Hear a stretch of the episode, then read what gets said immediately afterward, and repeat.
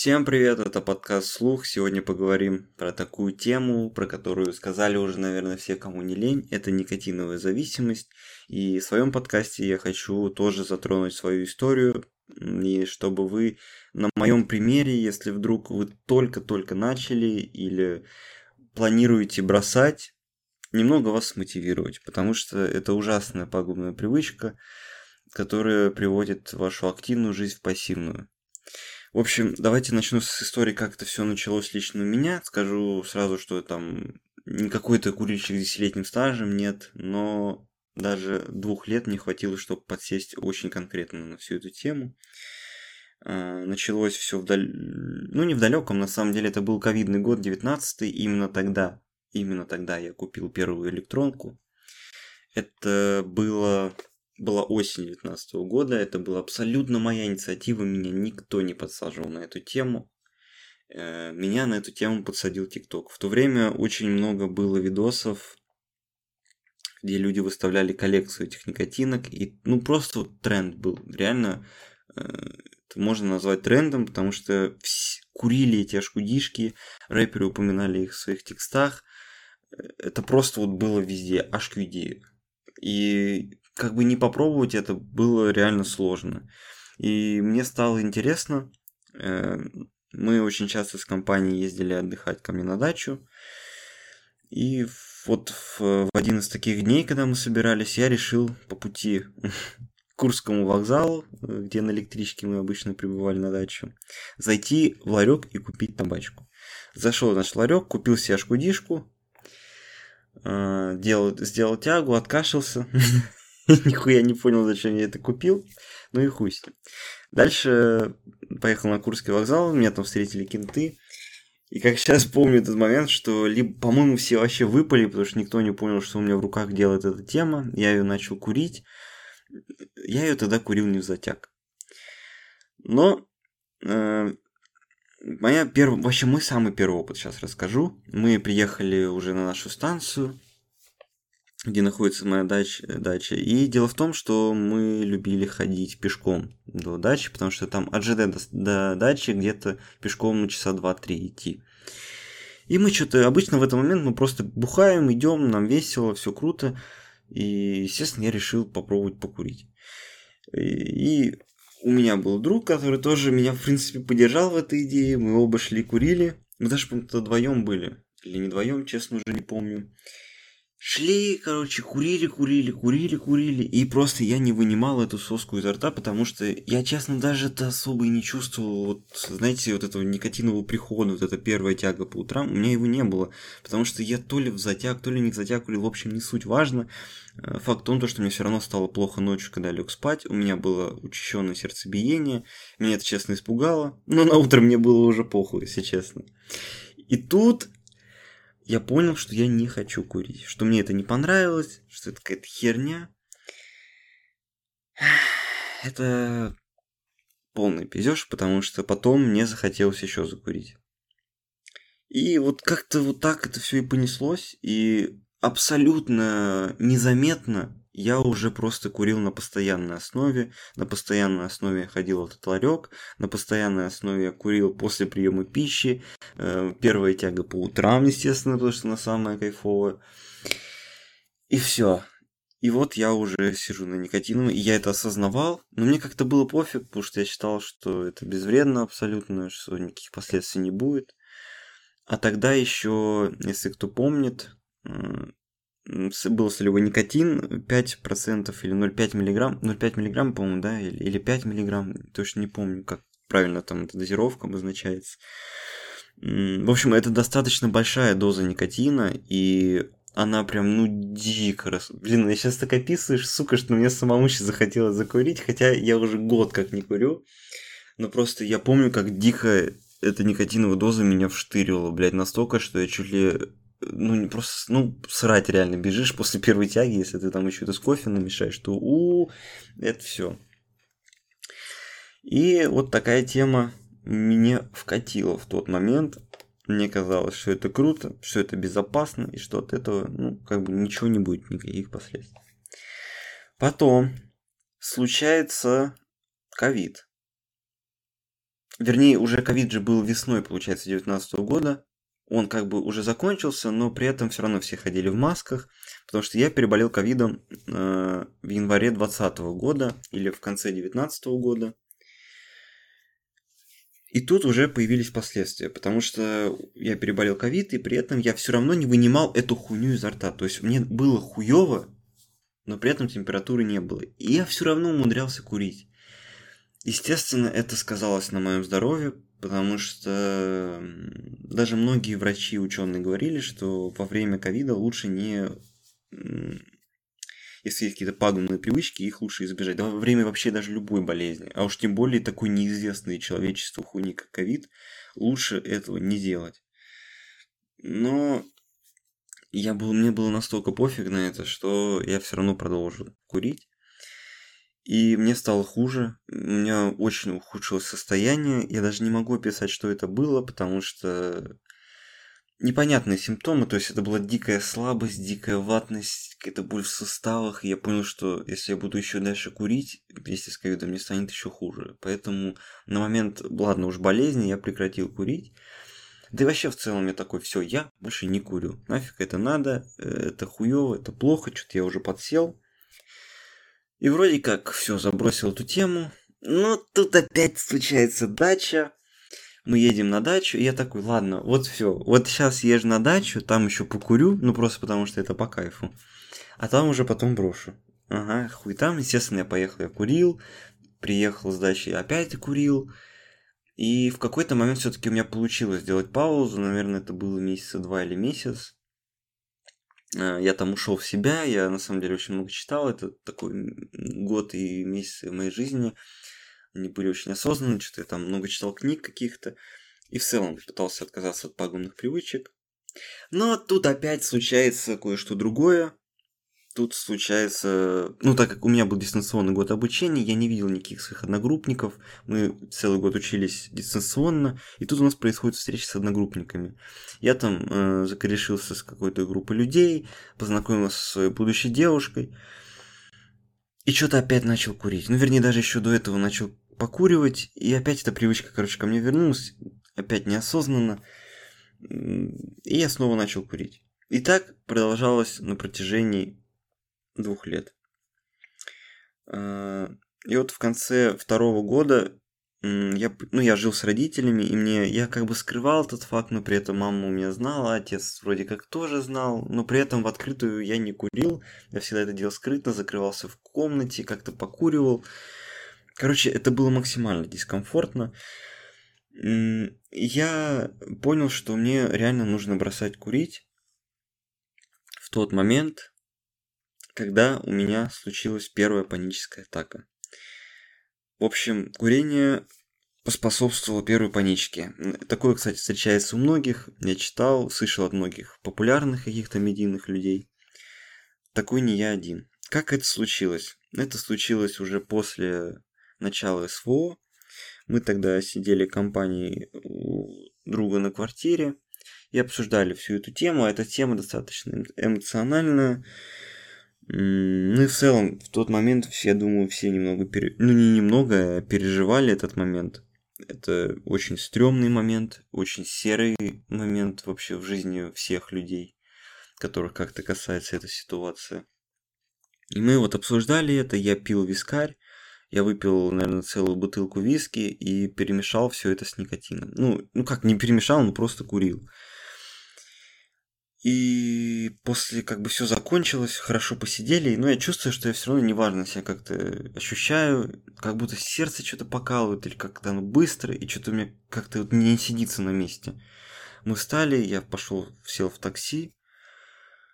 Блин, у меня даже сейчас, если честно, такой, знаете, вот в животе, когда страх, такое чувство какой-то пустоты, не могу описать это чувство, но даже сейчас я ощущаю, я сажусь в такси, и начинается, блядь, меня никогда не было такого прежде, и это моя самая, самая страшная паническая атака, это самая первая. Потому что ты не знаешь, что с тобой происходит. И когда я сел в машину, я ощущаю это все на себе. Меня начинает трясти. Меня кидает в холодный пот, мне то жарко, то холодно. Мое сердце просто сейчас вылетит, как будто из груди. У меня то, то ли температура дрожь, страх. У меня такое ощущение, как будто я сейчас умру. Вот реально. При этом сидит впереди таксист, который слушает меня Геншпиль. Знаете, такой на чили вообще все заебись. А я сижу сзади, и я просто чувствую, я сейчас умру, блядь. Я реально умираю. Меня даже сейчас немного в дрожь бросает, потому что это настолько стрёмный момент был. И мы едем, и я не знаю, что мне делать. Я уже готов был сказать таксисту, все, останавливаю машину, вызывай скорую, сейчас я умру. Я, ну, я не знал, что другое сказать. Но в итоге я как-то пережил этот момент, я...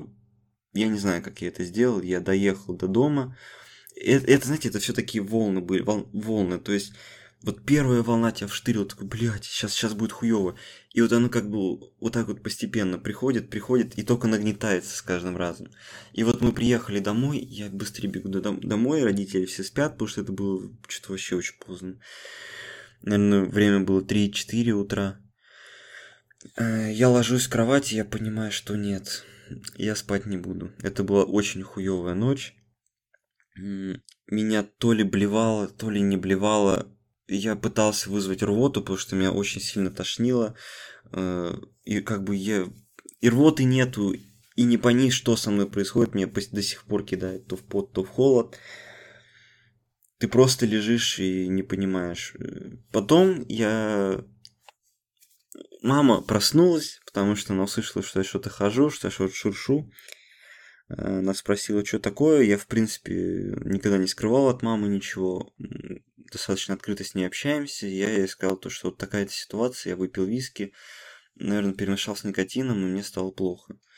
А, она сразу поняла, она принесла, измерила мне давление, у меня было очень повышенное давление, очень серьезно повышенное давление, мне дала какое-то лекарство, и только потом меня чуть-чуть отпустило.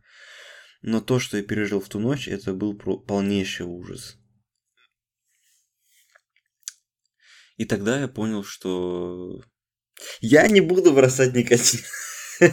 что просто его не нужно мешать с алкоголем. Блять, вот насколько, насколько никотин въедается в мозг, какая-то, это вот такая привычка, от которой ты вот ее ставишь на последнее место. Вот все, что с тобой происходит, ты пытаешься этот никотин как-то вот смягчить, то есть как будто это не никотин, это там из-за чего-то другого, да это не из-за сигарет, это из-за того, что я просто все перемешал, но теперь я перемешивать не буду, и все будет хорошо. Вот так я судил. Естественно, я не бросил курить после... Ну, естественно, я сделал паузу, блядь. Потому что мне было стрёмно, я вообще пережил какой-то ахуй. Э, какой-то момент проходит, и снова начинаю курить. Но тут я уже стараюсь немного уменьшить количество никотина, которую я выкуриваю. Как я это сделал? Я бросил курить дома, потому что, во-первых, это было некомфортно, ну и, во-вторых, хотел палиться перед родителями. Э, как я делал? Я покупал электронку, отдавал ее девушке, у меня девушка тоже курила.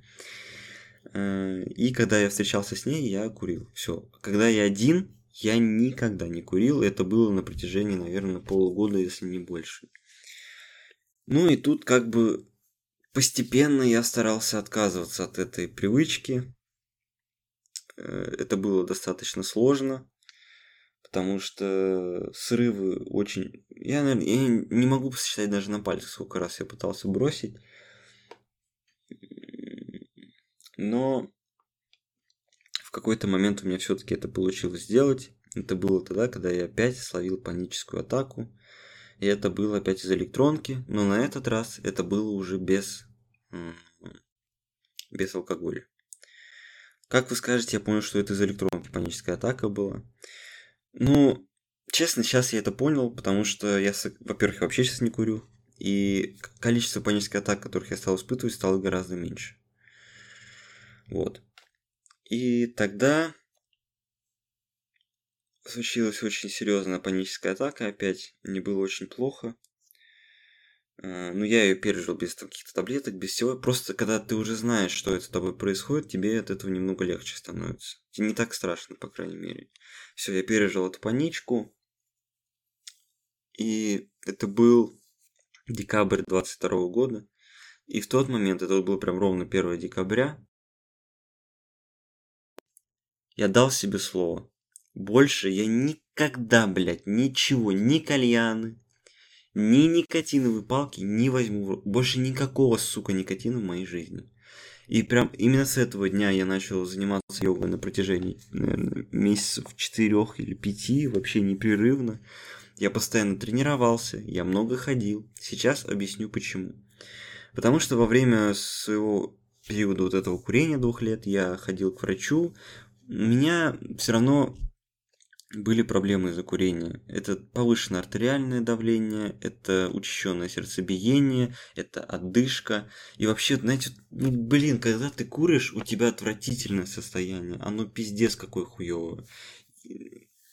Дело в том, то, что я, я же занимаюсь спортом, я занимаюсь фитнесом, и для меня это часть жизни. И как бы я ни пытался совмещать спорт и никотин, это две несовместимые вещи, потому что если ты куришь, у тебя не будет результатов в спорте. Я понимаю то, что большинство людей, которые достигают каких-то результатов, у них они, они курят. Есть такие спортсмены, э, они просто очень мало об этом говорят, но они есть.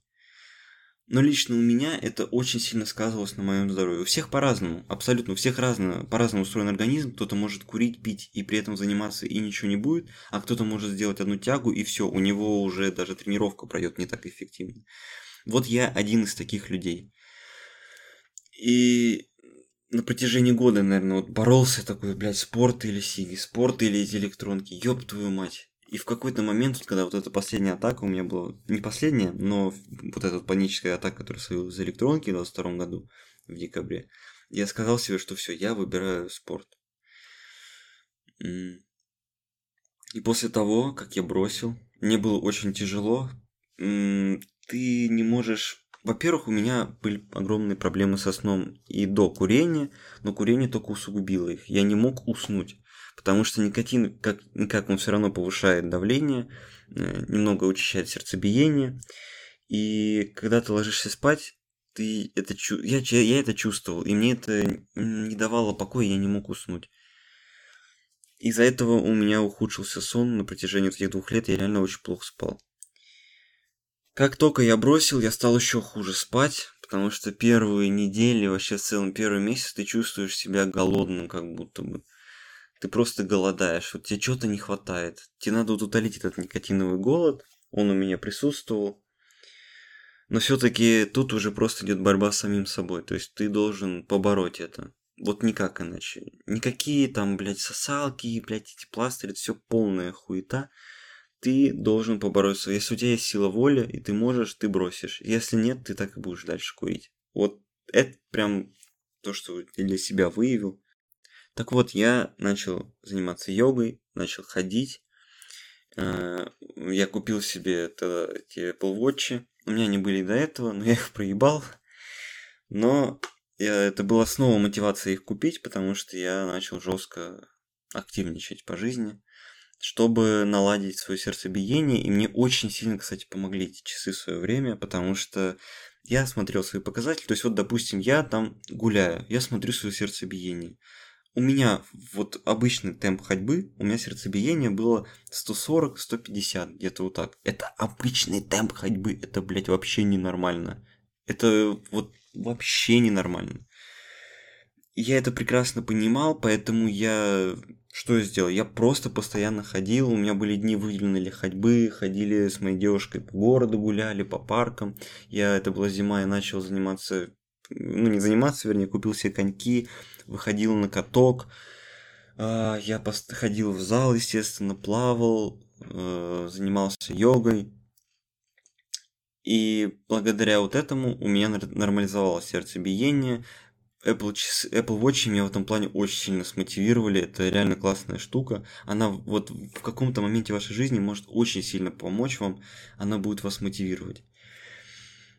И у меня, естественно, пульс начал приходить в норму, то есть я смотрел э, свои результаты там ходьбы, тренировок, смотрю, все, пульс нормализуется, и тебя это еще больше мотивирует заниматься здоровым образом жизни. Также там есть такой параметр, как кардиовыносливость. Ай, не могу сейчас честно расшифровать, очень сложное это понятие, но это, по сути, это вот, вот кардиовыносливость, это и есть кардиовыносливость. Ну, я думаю, всем понятно, что это такое. Это то, как вы выносите кардионагрузки, ваше сердце и в целом ваш организм. И вот этот вот показатель у меня очень сильно занижен, даже до сих пор, и я думаю, что этому способствовал никотин. Спросите вы у меня, а что там по никотиновой зависимости? Честно, я пришел к такому выводу, что никакой таковой зависимости нету. Это все наше привыкание. Мы привыкаем ко всему. Допустим, у кого-то привычка пить кофе по утрам, у кого-то привычка есть по вечерам чипсы или какую-то вредную еду, которая также пагубно влияет на наше здоровье. Допустим, да, неправильное питание по вечерам это там ожирение, высыпание, Э, кофе на голодный желудок по утрам и ничего больше. Это проблемы с желудком, это проблемы с давлением, проблемы с сердцем. По сути, очень много вещей в жизни, которые пагубно влияют на нас. Но если это входит в нашу привычку, в наш ритуал дня, то мы просто не замечаем того, как это может нам вредить. Точно то же самое и с никотином.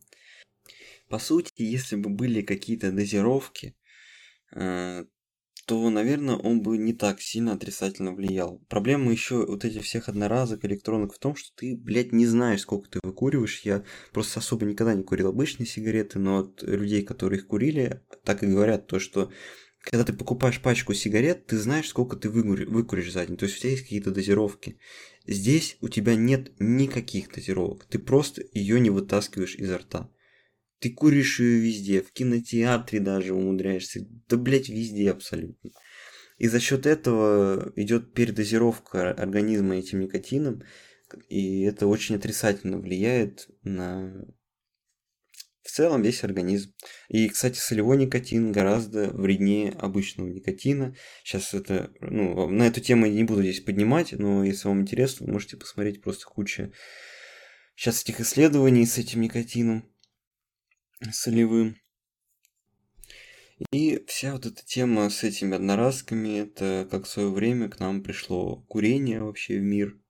А, я просто это помню по рассказам своей мамы, то, что вот там в какой-то момент была реклама этих сигарет, то, что вот там все курили, это считалось как ну, круто, блин, то, что выпускаешь дым изо рта, вот это в целом, сама вот эта атмосфера, эстетика, как сейчас принято говорить, она у многих вот заложена в мозг, и из-за этого хочется закурить. Особенно э, вот этой всей эстетики. Э, вся вот эта эстетика подкупает молодую аудиторию, скажем так, несовершеннолетних детей, которым кажется, что они станут крутыми. Точно